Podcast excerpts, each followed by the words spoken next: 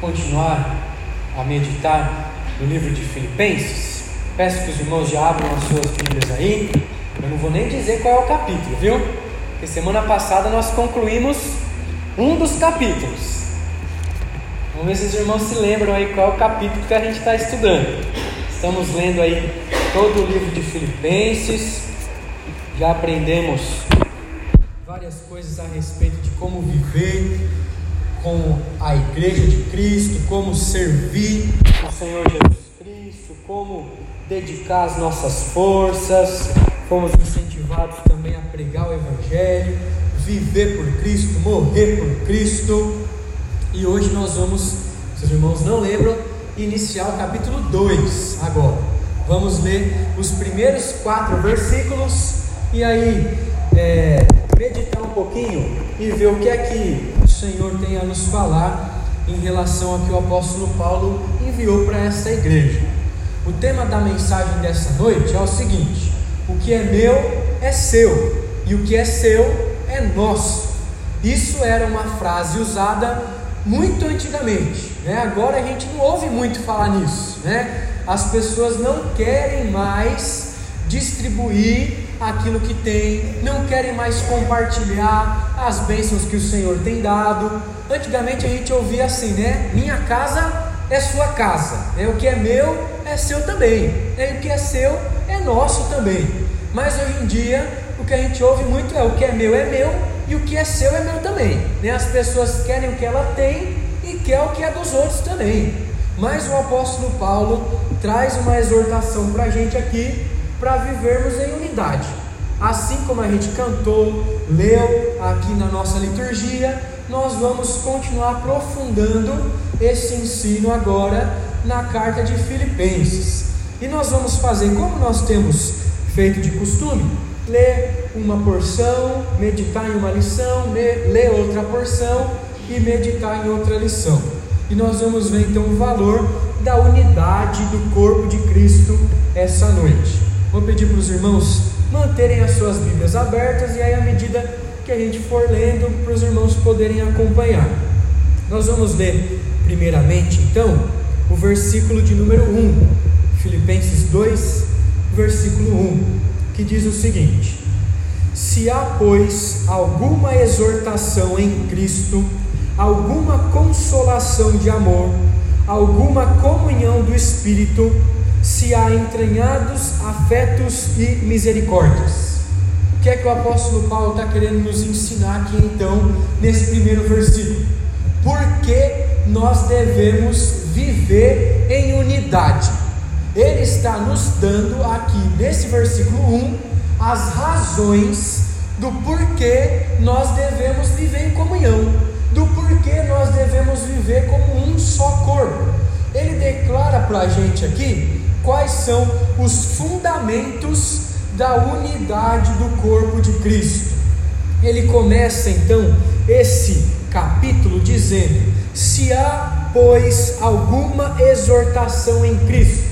Essa expressão, se há, pois, seria melhor entendida se fosse traduzida assim: já que existe alguma exortação em Cristo, o que o apóstolo Paulo está querendo nos mostrar aqui é já que nós estamos ligados ao Senhor Jesus, já que nós estamos unidos no Senhor Jesus, já que o Senhor Jesus está conosco, isso é motivo fundamental para a gente viver em unidade. Se o Cristo Jesus morreu por nós, pagou esse alto preço que nós cantamos, ele viveu, ressuscitou, voltou aos céus, nós devemos ter motivo de viver em unidade. Esse sacrifício de Cristo foi capaz de comprar cada um de nós que estamos sentados, que estamos cultuando ao nosso Deus aqui. Então o apóstolo Paulo começa a dizer: Olha, se Cristo Jesus está com vocês, vocês têm motivo suficiente para viver em unidade, porque Cristo Jesus é o Deus verdadeiro, é a pessoa que une todos vocês. Quando nós entramos pelas portas da igreja, o nosso objetivo é cultuar o nosso Deus. E nós cultuamos a Deus por intermédio do nosso Senhor Jesus Cristo. Ele é o nosso mediador. Nós só estamos dentro da igreja por causa de Cristo. Então ele está olhando para nós e dizendo: Olha, se Cristo está com vocês, vocês precisam experimentar do plano de Deus para a igreja, que é a unidade. Vocês precisam ser unidos. E o apóstolo Paulo, ele não está tendo em mente aqui que a união só deve acontecer quando for conveniente. Ah, quando eu tiver oportunidade de chamar todos os irmãos para vir na minha casa, aí eu vou estar tá exercitando a comunhão. Ah, quando tiver a oportunidade de ter um evento na igreja para chamar os meus vizinhos e evangelizar as pessoas, aí eu vou desfrutar da unidade, aí eu vou desfrutar da comunhão. O apóstolo Paulo está mostrando para nós que a união, a unidade da igreja, não deve ser só quando ser conveniente para nós, mas deve ser o todo tempo, deve ser todo dia, deve ser toda reunião. Se nós temos Cristo Jesus na nossa vida, se Cristo Jesus nos encontrou, nos salvou, nos libertou, nós devemos buscar todas as oportunidades para viver em unidade com os nossos irmãos. Ninguém pode chegar e dizer que está em Cristo e odiar um irmão. Ninguém pode dizer que está unido com Cristo e falar mal do irmão, odiar aquele irmão, não querer nem ver aquele irmão.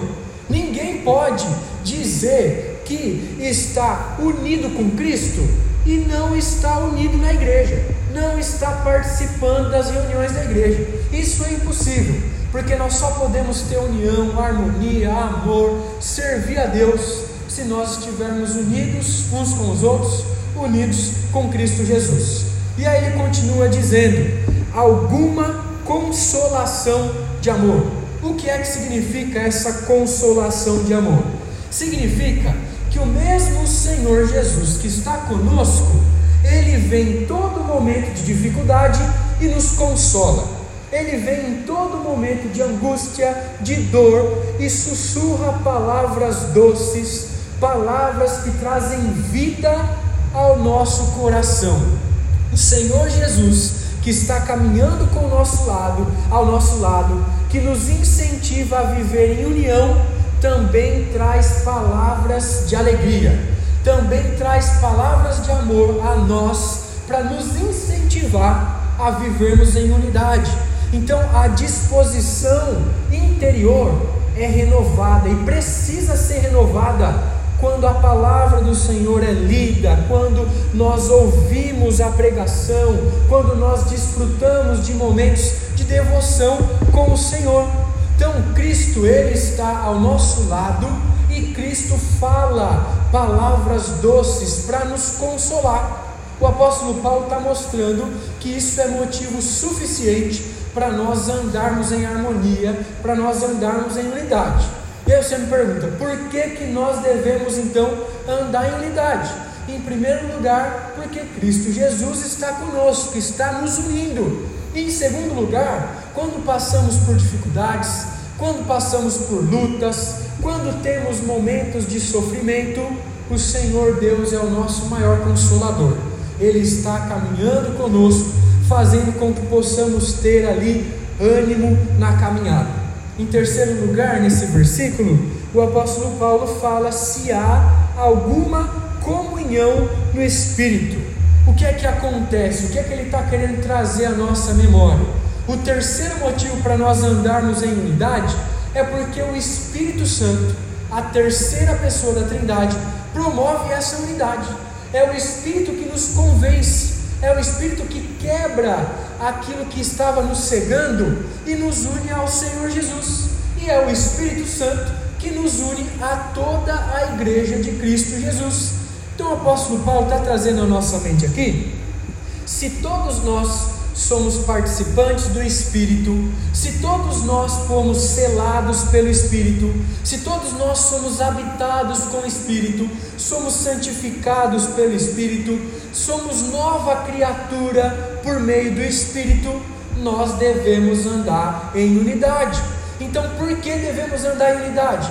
Porque Cristo está conosco, porque Cristo diz sussurra palavras que confortam o nosso coração, que traz a vida, a razão novamente, que nos faz viver ah, em um relacionamento verdadeiro com o Senhor. E em terceiro lugar, porque o Espírito Santo é o principal motivo da igreja viver em unidade.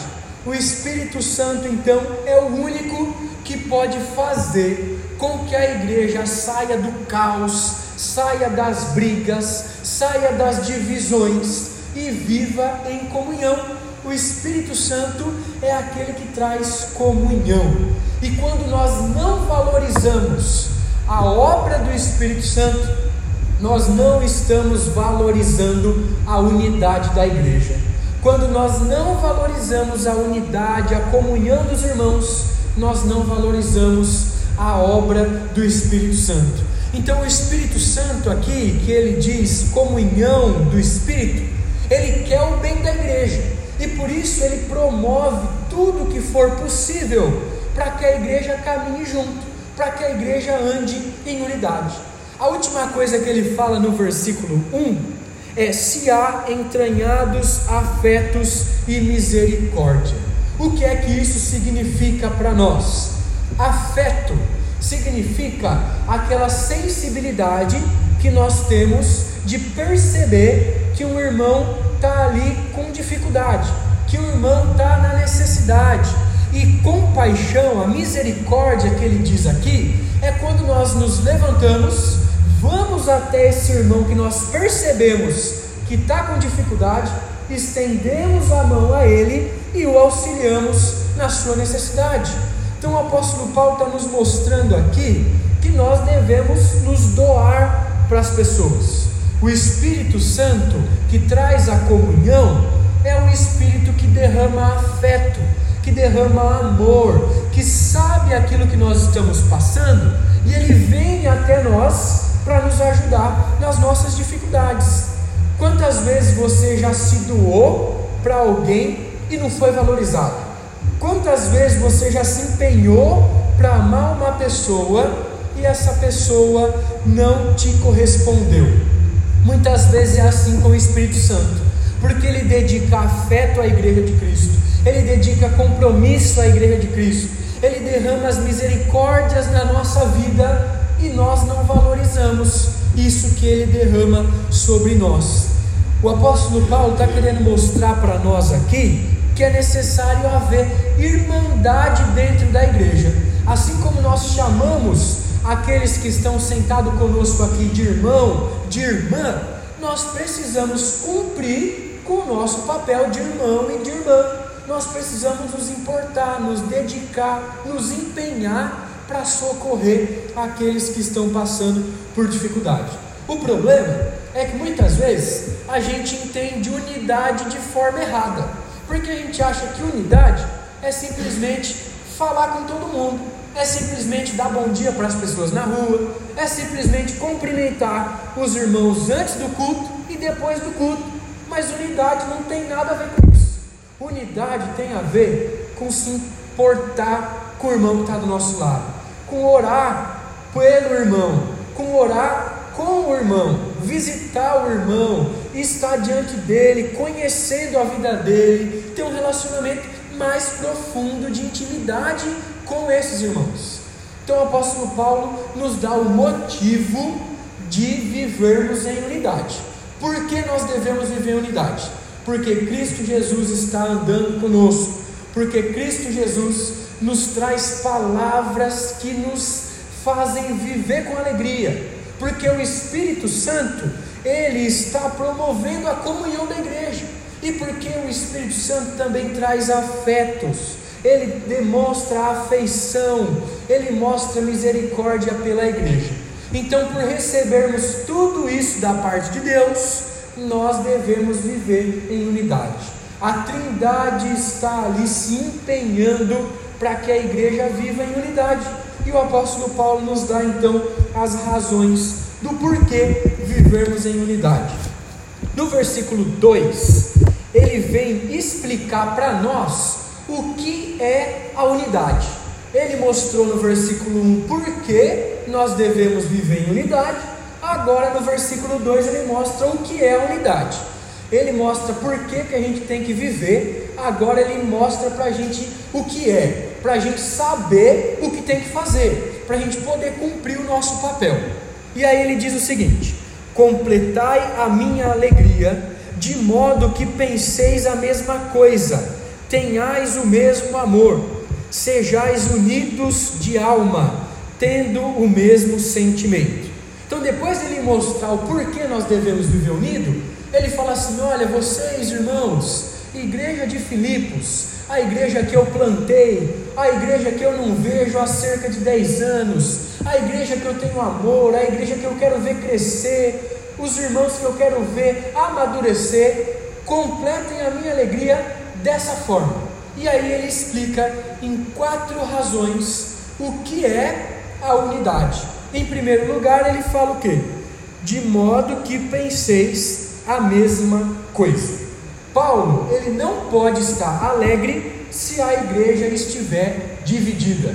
Nós não podemos desfrutar de unidade se os pensamentos, se a forma como os irmãos vivem for distinta um dos outros. Nós precisamos viver para a glória do Senhor.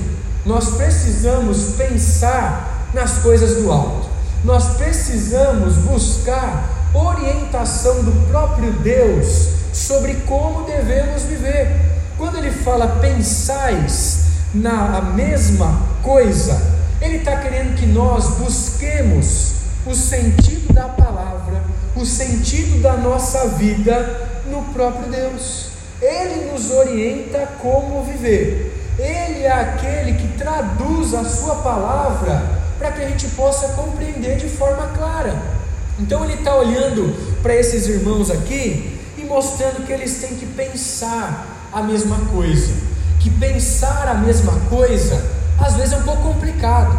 Às vezes concordar com um irmão que tem uma ideia diferente de nós é difícil, né? Abrir mão daquilo que a gente sempre achou que era verdade para concordar com um irmão que chega explicando aquilo que é diferente do que a gente entendia é um pouco complicado, às vezes é difícil a gente concordar com os irmãos, mas nós devemos ter uma coisa em mente: devemos buscar o Senhor, a orientação do Senhor, porque Ele é que nos conduz, Ele é que vai clarear o nosso entendimento para estarmos unidos em um só pensamento. Então ele mostra aqui para nós que devemos viver em unidade. E o que é essa unidade? pensar a mesma coisa, glorificar o nosso Senhor nas coisas essenciais da fé cristã, da salvação, nós devemos concordar, nós devemos testemunhar da mesma forma. Então, à medida que nós formos adquirindo maturidade, que nós formos crescendo na fé, a unidade do pensamento vai acontecer no nosso meio. A igreja deve pensar em Cristo Jesus, viver como Cristo Jesus. Então, a primeira forma que ele explica a unidade é mostrar que a igreja tem que pensar a mesma coisa. Em segundo lugar, ele fala que a igreja, que nós temos que ter o mesmo amor. E o amor que ele mostra aqui é diferente do amor que nós vemos no mundo hoje. É diferente do amor que as pessoas estão tendo nos seus relacionamentos. O amor que a Bíblia prega é um amor sacrificial.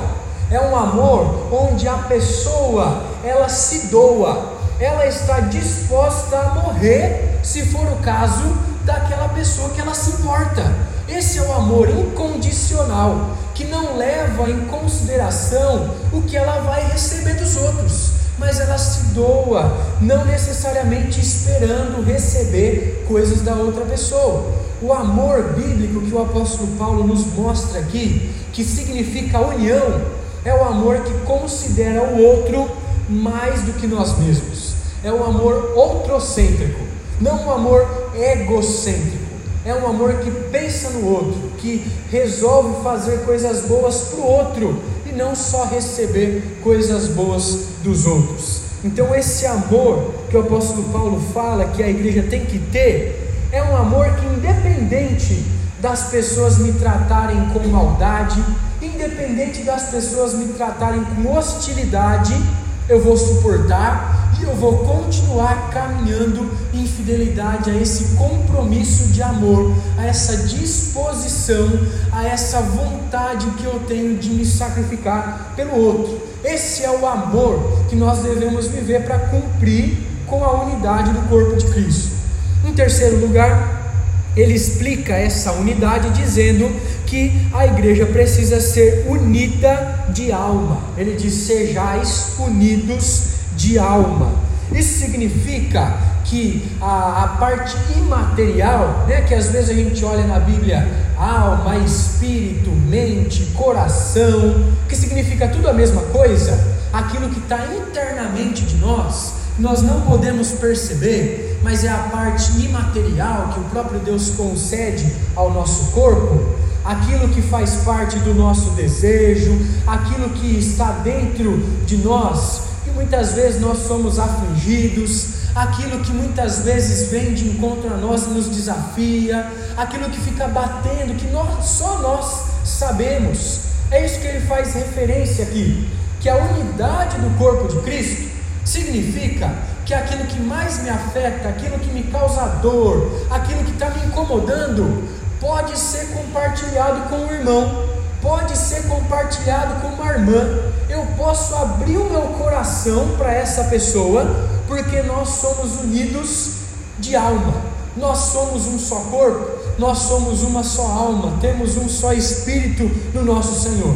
Nós podemos confessar pecados uns para os outros, podemos abrir as nossas dificuldades uns para os outros, sabendo que ao abrirmos o nosso coração para esse irmão, para essa irmã, ela não vai pensar mal de nós, ela não vai fofocar de nós para outras pessoas, porque nós somos tão pecadores quanto o irmão que está se abrindo conosco. Nós somos tão carentes da graça como qualquer outro irmão que está ao nosso lado. Então o apóstolo Paulo está nos mostrando que aquilo que é tão profundo para nós, que é tão íntimo, que a gente tem dificuldade de compartilhar com as pessoas, pode ser compartilhado no corpo de Cristo, pode ser desfrutado por meio da unidade, porque é isso que significa unidade: ter uma só alma, ter abertura com os irmãos, se sentir à vontade com as pessoas para poder compartilhar aquelas coisas que importunam a nossa alma, que importunam a nossa vida. Então, ter unidade significa isso, poder compartilhar com os irmãos as nossas cargas. Isso é que significa viver em comunhão. E aí, em último lugar, ele fala que a unidade significa o quê? Ter o mesmo sentimento. E o que é que significa ter o mesmo sentimento? Não significa desfrutar de emoções parecidas não significa sentir as mesmas coisas, mas significa ter a mesma atitude, significa ter o mesmo compromisso, significa fazer as coisas por meio de convicções, significa viver por meio daquilo que nós entendemos na palavra. Significa que quando alguém olha para dentro da igreja e percebe que alguma coisa tem que ser feita, essa pessoa vai e faz ela tem o mesmo sentimento, ela tem a mesma atitude.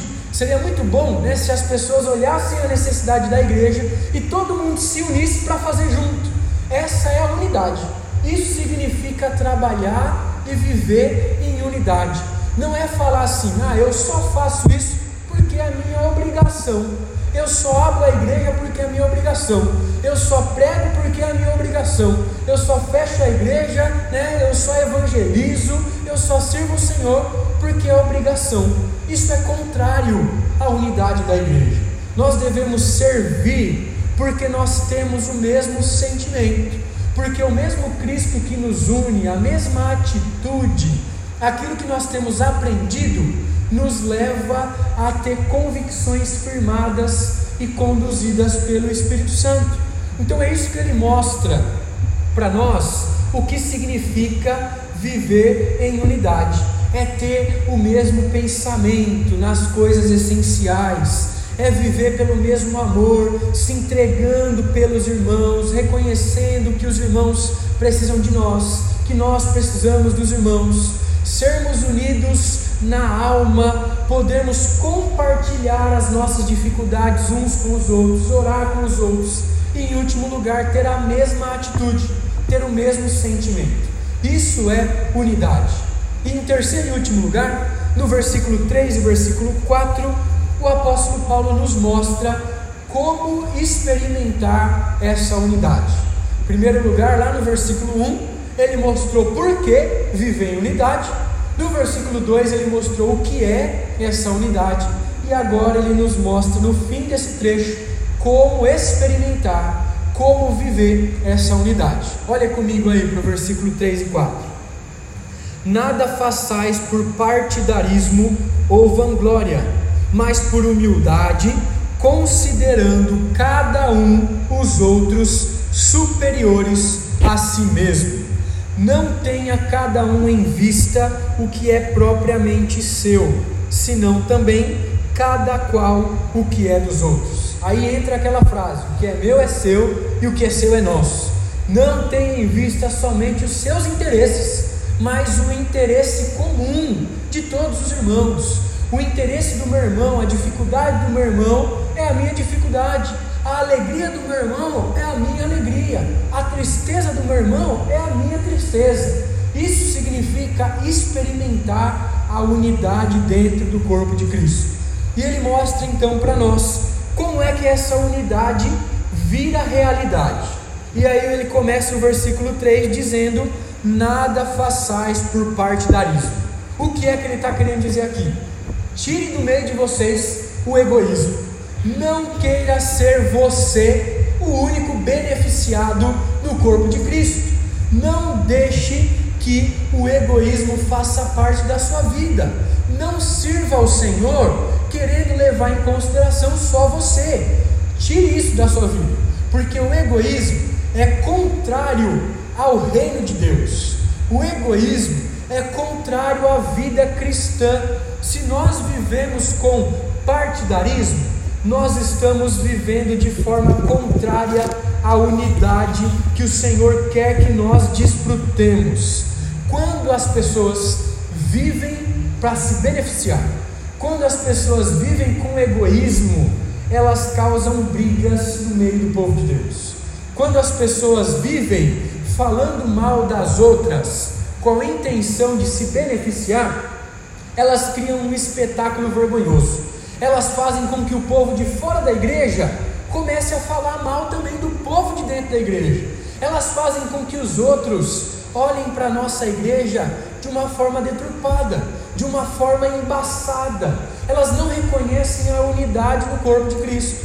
Quando nós vivemos com egoísmo, nós criamos na sociedade uma imagem lamentável de igreja as pessoas não vão querer ficar no nosso meio se nós falamos mal, se nós vivemos com egoísmo, se nós causamos divisão na igreja. Nós devemos fazer todo o possível para promover o bem das pessoas que estão ao nosso lado. Nós devemos fazer o possível para falar coisas boas das pessoas que estão junto conosco na igreja. Nós não podemos promover fofoca daqueles que estão ao nosso lugar, ao nosso lado. Então nós não somos colocados no corpo de Cristo para criticar as pessoas, para condenar as outras pessoas, mas nós somos colocados no corpo de Cristo para lutar juntos. Nós não podemos ficar olhando com cara feia quando alguém que entra na igreja fez alguma coisa de errada e a gente quer condenar aquela pessoa com o nosso olhar. Nós não podemos ficar falando mal dos irmãos na nossa casa, para o vizinho, nós não podemos ficar pensando coisas ruins dos nossos irmãos, porque isso é contrário à unidade que o Senhor coloca no corpo de Cristo. Então, esse a, partidarismo aqui, essa vanglória que o apóstolo Paulo está colocando para nós, para não vivermos, para excluir da nossa vida, ela significa a tentativa de beneficiar a nós mesmos.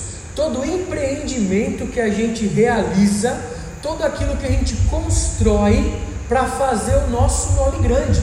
E foi isso que o povo na Torre de Babel fez. Eles se dedicaram, eles se uniram, eles construíram tijolos, eles usaram betume para erguer uma torre para que o nome deles fosse grande. Tudo isso é abominação perante Deus. E Deus destrói, Deus acaba com esses empreendimentos. Por isso o apóstolo Paulo fala: não façam nada para dividir a igreja, não façam nada por egoísmo, não façam nada com vanglória. E o que é que significa essa vanglória? Significa aquilo que eu recebo por viver uma vida egoísta, aquilo que eu vou arrecadando por meio da minha vaidade. Eu olho só para mim, só para minha família, enquanto eu estou bem, enquanto a minha família está bem, o resto do povo que corra atrás dos seus problemas, o resto do povo que cuide com suas dificuldades. E aí eu vou enriquecendo, aí eu vou tendo uma casa melhor, aí eu vou tendo um carro, eu vou tendo o sustento que eu quero, eu vou vivendo da melhor forma possível. Só que isso não agrada o Senhor, isso não traz benefício algum para o povo de Cristo, isso acaba com a unidade, isso não fortalece a unidade. E o apóstolo Paulo condena isso. E ele fala para nós: olha, não façam nenhuma coisa por meio da vaidade, por meio do egoísmo. A vaidade ela sempre molda, ela sempre direciona o trabalho egoísta. Porque o egoísta ele sempre quer se dar bem, ele sempre quer receber elogios. E isso é resultado da vaidade. Então, quando nós falamos de humildade, que é a, a exortação que o apóstolo Paulo nos faz aqui, que é a virtude que ele coloca na nossa vida para viver em unidade, nós temos que excluir a vanglória, nós temos que tirar o egoísmo do meio de nós. Não pode existir vaidade, não pode existir partidarismo quando nós falamos de humildade. Ele fala então: não façam nada por partidarismo, egoísmo, ou vanglória, que é vaidade, mas por humildade, considerando cada um os outros superiores a si mesmo. E aí entra a dificuldade de viver em unidade, porque nós temos uma grande dificuldade de colocar as pessoas superiores a nós.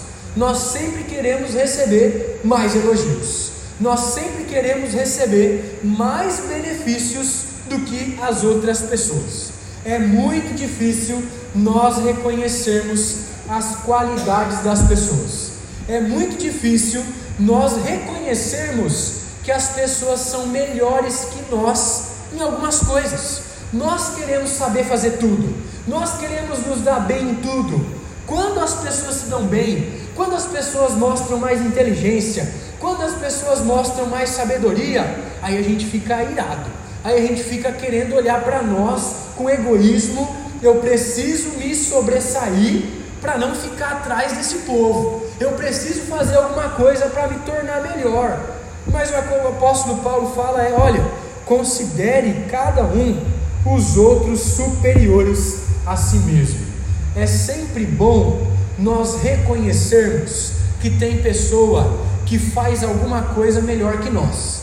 É sempre bom eu olhar e ver que tem muito pastor que prega muito melhor que eu. É sempre bom um pedreiro olhar para si e ver que tem muito pedreiro que é melhor que ele. É sempre bom uma professora olhar e ver tem muita professora, muita professora que é melhor que eu, porque isso produz em nós humildade.